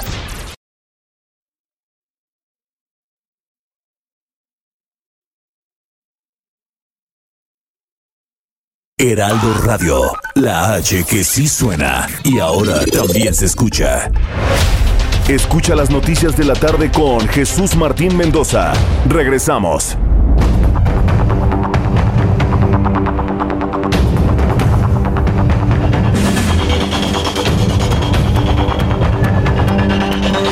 Son las 7.30, las 7.30 horas del centro de la República Mexicana. Seguimos conversando con Luis Antonio Espino, experto en comunicación política y quien escribió este libro, López Obrador, El Poder del Discurso Populista. Entonces estábamos hablando de estas características, Luis. Ah, ¿Lo tenemos en la línea? A ver. ¿Ya no lo tenemos? Bueno, muy bien. En unos instantes también voy a platicar con el ingeniero Carlos Álvarez Flores, presidente de México Comunicación. ¿Tampoco va a venir? ¿Tampoco por teléfono? Ah, yo pensé que iba a ser por teléfono nada más. Ah, mira.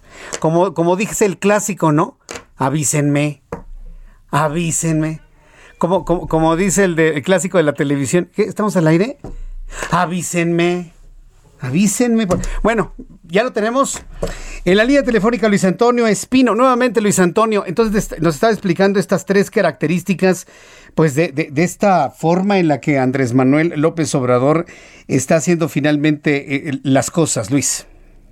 Efectivamente, en el libro eh, El poder del discurso populista explico, por ejemplo, el papel que tiene eh, técnicas retóricas como la hipérbole, que es la exageración deliberada, eh, la repetición de afirmaciones que no tienen sustento en hechos o en datos concretos, eh, la saturación, te comentaba, del espacio y de la conversación pública con la celebración de estos rituales políticos que, el presidente llama conferencias de prensa y que, bueno, me parece que, es claro que le sirven para eh, reafirmar una serie de, de creencias algunas creencias que la gente ya tiene desde hace mucho tiempo eh, en la mente, como por ejemplo que lo único que se necesita para resolver los problemas del país es que el presidente de la República quiera resolverlos, que todo se arregla con la voluntad del gobernante, y otras creencias como por ejemplo el papel desmedido que el presidente le atribuye a la corrupción en, en la raíz de los problemas de México.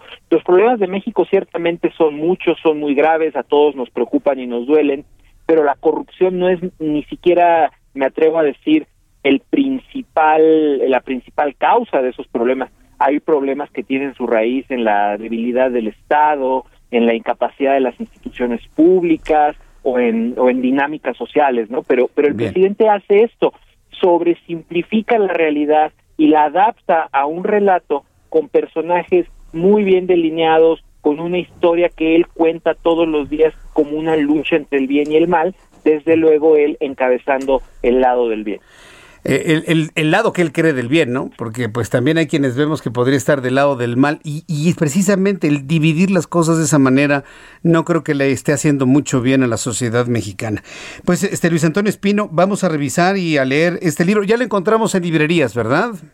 Efectivamente, está en las grandes librerías, el sótano, el péndulo, Gandhi, eh, Gonville, y también está en amazon.com.mx. Correcto. Bueno, pues Luis Antonio Espino, gracias por este tiempo para el auditorio del Heraldo Radio. Muchas gracias.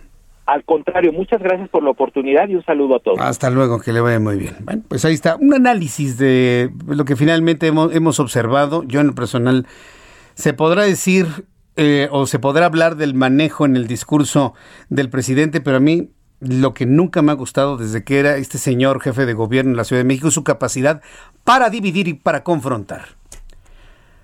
Desde que tuvimos la terrible desgracia de que llegara a posiciones de administrador en el gobierno de la Ciudad de México, sí dije terrible desgracia. Para los que se sorprendan, sí hay quienes lo podemos decir abiertamente. Desde que tuvimos esa terrible desgracia en el año 2000, yo nada más he visto cómo su discurso ha separado familias ha separado grupos de amigos, ha separado empresas completas. Y lo sigue haciendo. Y sigue sembrando la discordia y la división y la confrontación en lugar de sembrar la unidad y la fortaleza de una sociedad. Más, así como nadie le está viendo sus, sus logros o sus resultados, yo le estoy viendo esa gran capacidad de dividir a la sociedad, algo que la vida cobra, ¿eh? Algo que la vida cobra. Pero en fin, cuando son las 7.35, Horas, hora del centro de la República Mexicana. Rápidamente quiero informarle que un tribunal federal desechó las resoluciones que mantenían suspendido el rediseño del espacio aéreo del Valle de México, con lo que se declararon fundados los recursos de queja interpuestos por la Secretaría de Comunicaciones y Transportes y otras autoridades federales. Miguel Ángel Burguete, juez octavo de distrito en el Estado de México, concedió 15 suspensiones provisionales en las que se ordenó utilizar las rutas establecidas anteriormente. Sin embargo, el décimo tribunal colegiado en materia administrativa del primer circuito determinó por unanimidad que las medidas cautelares que frenaron el rediseño del espacio aéreo, dicho sea de paso, letra muerta, siempre estuvo en desacato, eh, pueden afectar el interés social. Bajo este criterio se echaron abajo también las suspensiones otorgadas por otros dos jueces. En pocas palabras, se va a mantener la aproximación de aviones como actualmente ocurre en la Ciudad de México para darle espacio al aeropuertito del presidente en Santa Lucía. Para eso. ¿Sabe qué es lo que va a pasar? Yo no lo deseo, toco madera y le pido a Dios que no ocurra, pero hasta que no se estrelle un avión en el sur del Valle de México y se mueran 100, 200, 300 personas, y entonces ahí van a venir las investigaciones, no va a renunciar nadie como en la línea 12 del metro, nadie se va a mover y aguántese quien se aguante. ¿Necesitamos más muertos para entender que las cosas no están bien hechas? Y yo se lo pregunto al al décimo tribunal colegiado en materia administrativa. Si pasa algo, la opinión pública y los ciudadanos nos vamos a ir contra ustedes, porque se está advirtiendo de un gravísimo peligro en donde tienen amenazados a pilotos y a controladores para informar a la opinión pública la gravedad de los problemas en el espacio aéreo en el Valle de México. Dicho esto, sí, porque luego que no digan que en los medios no se dijo, por lo menos anote la fecha, 20 de mayo, hoy yo lo dije, ¿eh? si en el futuro pasa algo en el sur de la Ciudad de México o en el norte del Valle de México, que nadie diga que no se dijo, aquí lo dijimos y lo advertimos a tiempo. En la línea telefónica, Jesús Estrada Ferreiro, candidato a la alcaldía de Culiacán, por el Movimiento de Regeneración Nacional y el PAS. Eh, está buscando la reelección Jesús Estrada Ferreiro y recuerde que aquí en el Heraldo Radio, en lo personal, yo estoy buscando a los hombres, a las mujeres y a las propuestas. Me da mucho gusto saludarlo, Jesús Estrada Ferreiro. Bienvenido al Heraldo. ¿Cómo le va? Muy buenas tardes. Igualmente, Jesús Martín, a la orden. Muy bien, coméntenos, ¿cuál es el centro de la propuesta en la cual, bueno, está buscando usted la reelección en la alcaldía de Culiacán? Pues el centro de la propuesta es que la gente está de acuerdo y quiere que yo me reelija o me quieren reelegir, porque eso es lo que manifestó la gente en la calle, en todas partes, en las encuestas, va muy arriba, pero creo que hicimos un buen gobierno, yo creo que esa es la clave. Al margen de la marca de Morena, al margen de del presidente que tiene un rating muy alto aquí en Sinaloa, también nuestro trabajo ha contado. Y te puedo decir que hemos bajado la deuda, la deuda histórica sin, sin fuente de pago, de 1.080 millones de pesos que nos dejaron a 500 millones en menos de dos años y medio. A, ese punto voy, a ese punto voy porque en mis notas precisamente destaca Jesús Estrada Ferreiro por un manejo excepcional de las finanzas de la presidencia municipal de Culiacán. Disminución de pasivos, disminución de endeudamientos, logros de ahorro, buena recaudación. Díganos cómo lo ha hecho. Hemos endeudado en este periodo, parece que invertimos 150 millones de pesos en luminarias, pagábamos 17 millones de pesos por 10 mil lámparas de vapor de sodio cuando llegamos y ahorita pagamos 12 millones y medio por 62 mil lámparas instaladas. Es el ahorro energético, es la estrategia que hicimos, pero también hemos recaudado muchísimo más. Precisamente ahí nos notificaron que somos el noveno municipio en el país de 2.500 que son, que eh, la recaudación del predial. Y esto se ha hecho en base estrategias, por ejemplo, hay personas que deben predial, son empresarios y el gobierno les debía obra pública, les debía pavimentos y obras eh, de servicios. Entonces hicimos un trato, tú me pagas predial y yo te pago obra, la deuda, sin intereses ni mucho menos. Y logramos eh, negociar esto y pues obviamente que una recaudación de 4, 5, 6 millones de pesos es muy importante para nosotros. En la misma medida bajamos la deuda. Pero aunque no llegó el dinero efectivo ni se fue tampoco, eso implica que la contabilidad gubernamental sí está registrada esa, esa recaudación y nos genera mayores participaciones federales.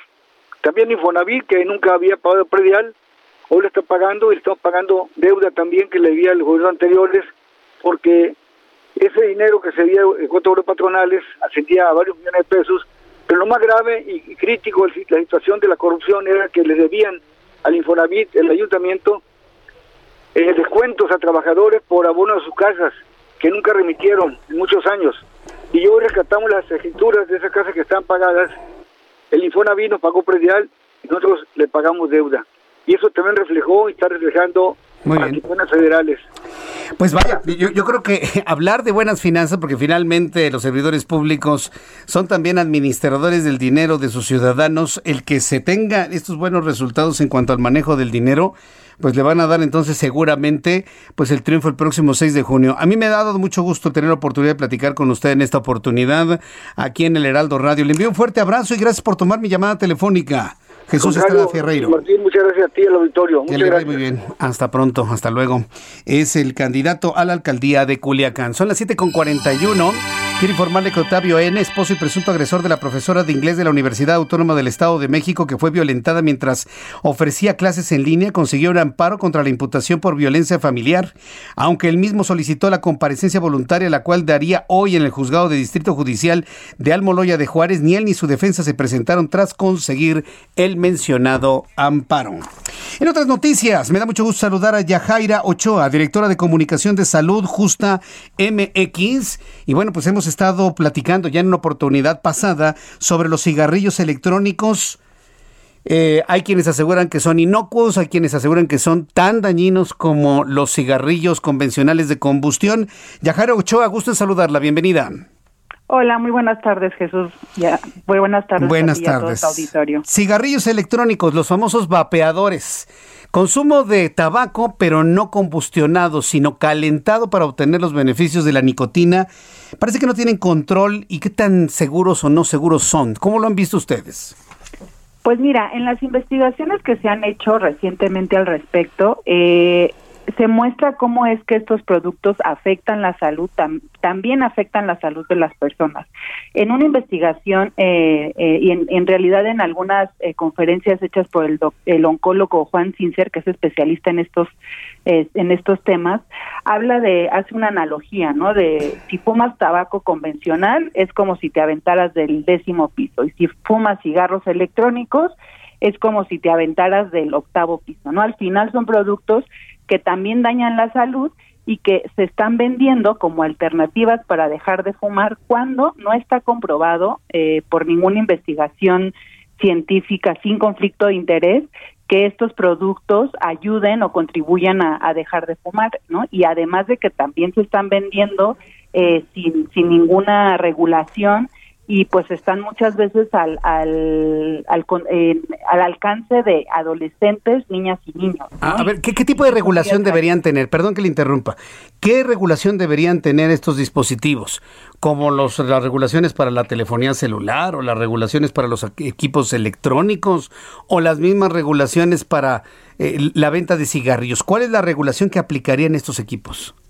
Pues mira, en realidad se habla de una regulación igual que cualquier otro de los que los cigarros convencionales, porque finalmente muchos de estos productos tienen nicotina. Es importante señalar que no todos tienen nicotina, pero también provocan daños a la salud. Entonces, de las regulaciones que se hablan actualmente es eh, que se maneje de la misma manera que se manejan los cigarros convencionales. Actualmente hay una y bueno que también se prohíba eh, la publicidad, la publicidad, promoción y patrocinio de estos productos, al igual que los demás eh, productos de tabaco. Actualmente hay una iniciativa de ley eh, esperando a que a que sea aprobada en la Cámara de Senadores para que también se prohíba la regulación de, la que, que haya perdón eh, prohibición total de los de los productos de, publicidad de los productos de tabaco. Bueno, pues eh, entonces, ¿cuál es la recomendación? Ni cigarrillos ni vapeadores, ¿verdad? Pues sí, existen, o sea, para quien fuma, digamos, pues lo ideal es la cesación, ¿no? Actualmente hay campañas, eh, hay este varios este tratamientos verdaderamente comprobados por la ciencia en donde eh, las personas pueden eh, dejar de fumar con otro tipo de, productos, no necesariamente con cigarros electrónicos. Hay terapias también eh, en donde las, se puede ayudar a personas a dejar de fumar, ¿no? Y que no se acerquen a estos productos como una alternativa para dejar de fumar quienes van, ¿no? O están pensando en intentar de consumirlo, eh, se bueno, sepan que también hacen daño y también provocan daños a la salud. El, el año pasado detectamos cómo la industria tabacalera, que también vende estos productos, estaba aprovechándose del encierro, ¿no? Para promocionar estos productos en este contexto en donde se cree que esto ayuda a, a, desestresarse y pues no es así, ¿no? Y entonces eh, se vendían estos productos con, con ofertas en plataformas, ¿no? Eh, donde te llevaban estos productos a tu casa sin ninguna regulación. Y pues también que los, los padres están al pendiente de, de sus hijos y que, y que sepan que no estos productos eh, dañan la salud y que no son inocuos a la salud. Hay estudios que confirman eso, esto y cómo cada vez están promocionando más eh, sin ningún, eh, como si no hicieran daño, pues, y pues sí, sí hacen daño. Bien, pues vamos a, ver las reacciones porque evidentemente hay quienes consideran que esto es lo de hoy, es lo México es un país mucho de modas. Y me ha tocado ver que hay algunos, bueno, se sienten soñados con sus con sus aparatos estos, pero soñados, así, soñados, y piensan que, uff, que son lo más moderno, que no se hacen daño. Difícilmente en un país proclive a las modas y a que los vean los demás, eh, eh, recomendaciones como estas van a fructificar, pero nosotros cumplimos con nuestra labor de consultarlos a ustedes y dar a conocer la información tal y como es. Muchas gracias, Yajaira Ochoa. Claro. Sí, nada más agregar que se acerquen a los a los estudios científicos en donde mm. hay muestras de que estos productos verdaderamente dañan la salud, que es lo más importante y es algo en lo que nos dimos cuenta en esta pandemia, ¿no? Que hay que cuidar eh, mucho, ¿no? La salud. Entonces, eh, pues hay que poner atención a esto. Correcto, muchas gracias, Yajaira Ochoa. Gracias a ti. Hasta luego. Directora de Comunicación de Salud Justa MX, búsquelos a través de internet, Salud Justa eh, MX. Ah, pero espéreme, espéreme tantito. No se me vaya a enojar al que anda con su vapeador ahorita que se sintió aludido. Espéreme tantito. En los próximos días voy a entrevistar a nuestros amigos de Philip Morris. Mucha atención y esté muy pendiente aquí del Heraldo. Vamos a hablar de sus dispositivos, vamos a hablar de sus vapeadores. No se trata de hacer debate, se trata de que cada quien dé su postura. Ya conocimos quienes piensan que son tan malos como los cigarros de combustión. Y vamos a platicar con Philip Morris. ¿Qué le parece? Los voy a invitar en los próximos días y platicamos de estos dispositivos para consumir tabaco. 7 con 47. Aquí en el estudio, Roberto San Germán. Qué gusto saludarte, mi querido Roberto. No, gusto es mío, mi querido Jesús Martín. Aquí estamos. Buenas tardes. Buenas tardes a toda la gente que nos sintoniza. Porque, ¿qué crees? Ya regresa el Consejo Mundial de Lucha Libre y regresa a la Arena México. No me digas. Ya regresa, pero además regresa con público. ¿A qué porcentaje, eh? eh también traen el 20-30. Eh, pero no como en Pachuca, señores, que ayer llenaron el estadio. No, Al 100%. No, qué, va. compadre. no, si al ratito se enferman, a ver luego quién va a tener la culpa ahí. A ver. Yo nada más te voy a decir una cosa. Deberían de hacer algo y fuerte. Que todos lados, Roberto. Los restaurantes están al 100%, supuestamente tienen que estar al 40%. Yo nomás te voy a decir una cosa. Lo hicieron adrede porque se vean que no les iban a hacer nada. Ajá. Las leyes en México se las pasan por donde se les ¿Por dónde? ¿Por dónde? Por donde ya sabes. Pero bueno, oye, tenemos en la línea a un luchador de estirpe, porque además es de una de las familias más importantes dentro del pancracio, al felino. Sí, tenemos a Jorge Luis Casa Ruiz. ¿Cómo estás, mi querido felino? Buenas noches. ¿Qué tal? ¿Cómo están? Jesús Roberto, un gusto saludarlo. Siempre eh, hay que comentarlo. Hablar de lucha libre para mí es como un homenaje en vida. Les agradezco mucho este, este espacio que me otorgan. Oye, mi querido Felino, pues sabemos que es una de las dinastías más grandes que tiene la lucha libre, pero ¿cuál es el sentimiento que tienen ahorita los luchadores ahora que la Arena México ya abrió sus puertas al público? Eh, mira, en realidad yo creo que todos los que van a participar en el cartel del día de mañana, eh, 21 de mayo, yo creo que están que no caben de gusto, de emoción, porque realmente eso se extraña. A lo largo de 14 meses de inactividad con, con este que no han abierto arenas al 100% y sobre todo pues la experiencia que nos trajo esta pandemia, porque no es lo mismo luchar a puertas cerradas sin público, que también de paso está por, eh, eh, bien comentarlo, no es lo mismo, se siente, se siente y se extraña ese aplauso, ese grito, bueno, hasta esa mentada se siente, ¿eh? se extraña y por supuesto que todos los que entren el día de mañana al programa son este pues afortunados, pienso. No, sí, la verdad, como bien dices, las mentadas también de repente ya, las van a agradecer mucho a partir de mañana, ¿eh? Como que decir, ya me hacía falta una recordadita, ¿no?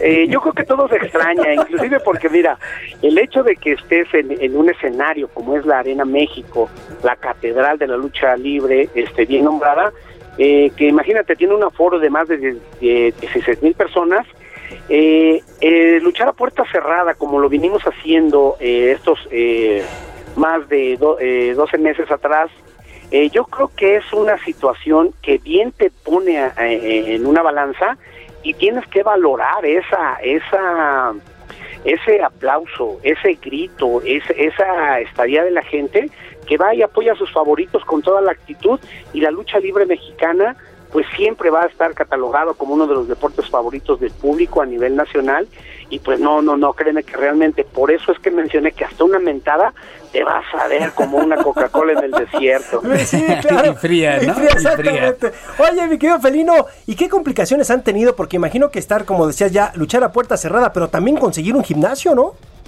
Eh, bueno, yo creo que también, eh, afortunadamente, la, el Consejo Mundial de Lucha Libre cuenta con sus, en sus instalaciones con un gimnasio que nos permitió, cuando ya hubo esa posibilidad, que, que la jefa de gobierno ya autorizó un 30%, eh, Consejo Mundial de Lucha Libre nos dio esa también, esa pauta para poder ir escalonadamente en horarios distintos, este, a cuatro luchadores en horarios de una hora, 40 minutos para sanitizar y otro ahora para hacer ejercicio, otros cuatro elementos.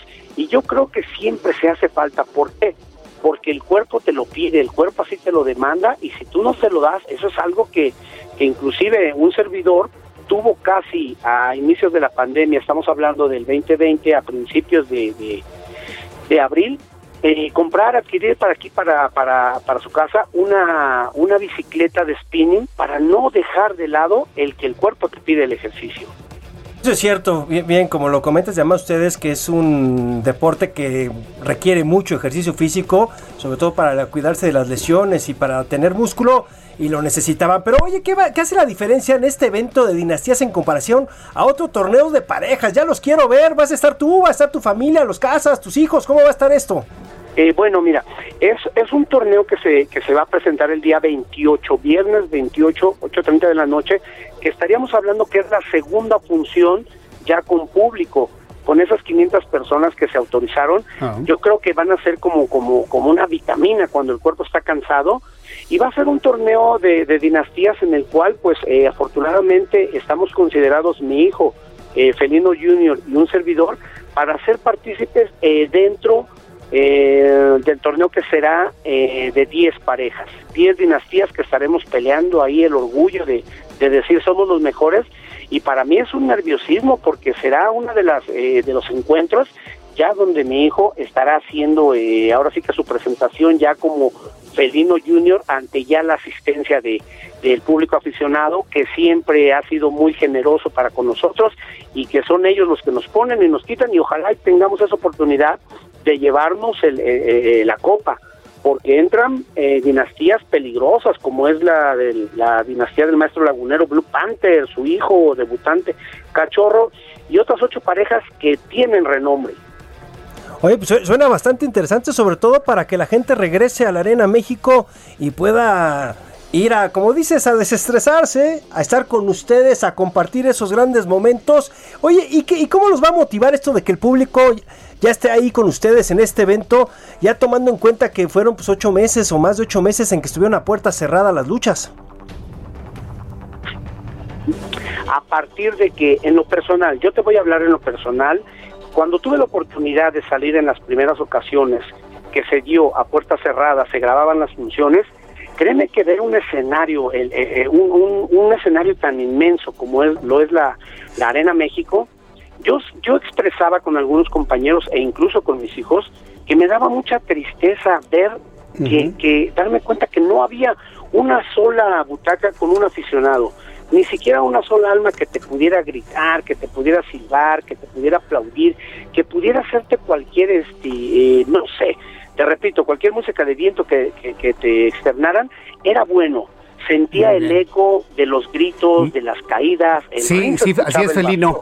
Pues hemos llegado al final de nuestro programa porque Sí. no- nos va a cerrar la computadora. Roberto San Germain. Exactamente, muchas gracias mi querido Felino y estamos al pendiente de lo que pasa con el Consejo Mundial de Lucha Libre. Gracias.